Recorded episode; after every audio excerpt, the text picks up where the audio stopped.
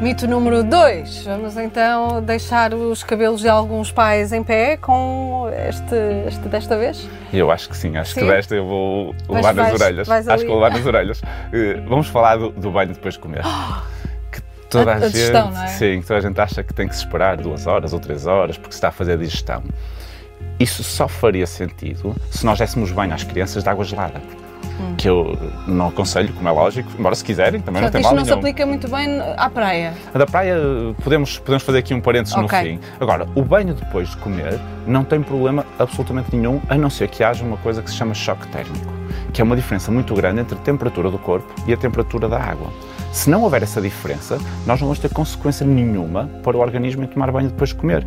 Pode-se tomar banho logo a seguir a comer, meia hora, uma hora, duas, quando quiserem. Não há problema nenhum. E isto é igual para bebés, para crianças, para adolescentes e para adultos. Nós também podemos tomar banho depois de comer sem nos acontecer nada.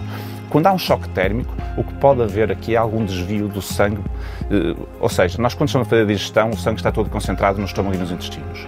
Se nós entrarmos numa água muito gelada, Numa água de Viana do Castelo, por exemplo, exatamente, que a água do mar é assim, É- é né? fresquinha. chega aos ossos. fresquinha, exatamente.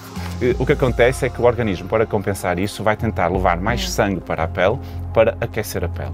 E, portanto, vai desviar o sangue do intestino e do estômago, portanto, pode condicionar um pouco todo o processo de digestão. Se não houver este choque térmico, não há problema absolutamente nenhum em tomar banho depois de comer. O parênteses para a água de Viana do Castelo e de outras regiões do, do país, eh, o que se deve fazer é, é uma entrada gradual Fazer a, molhar uma ligeira adaptação cérebro, do é? organismo, exato. uma adaptação do organismo para ir baixando lentamente a temperatura da pele, para que o organismo se adapte lentamente e não haja esse desvio de sangue tão Tão grande como se houver uma entrada brusca na água. Se for assim progressivo, também não há problema nenhum, portanto, as crianças podem tomar banho quando quiserem, antes, depois ou durante a refeição, se os pais assim permitirem. É só aquele mergulho à, à- quando eles vão logo diretos para o mar. Ei, Isso é aquilo que se mergulham faz na logo. adolescência e depois se espera da vontade. Pois, com certeza. M80.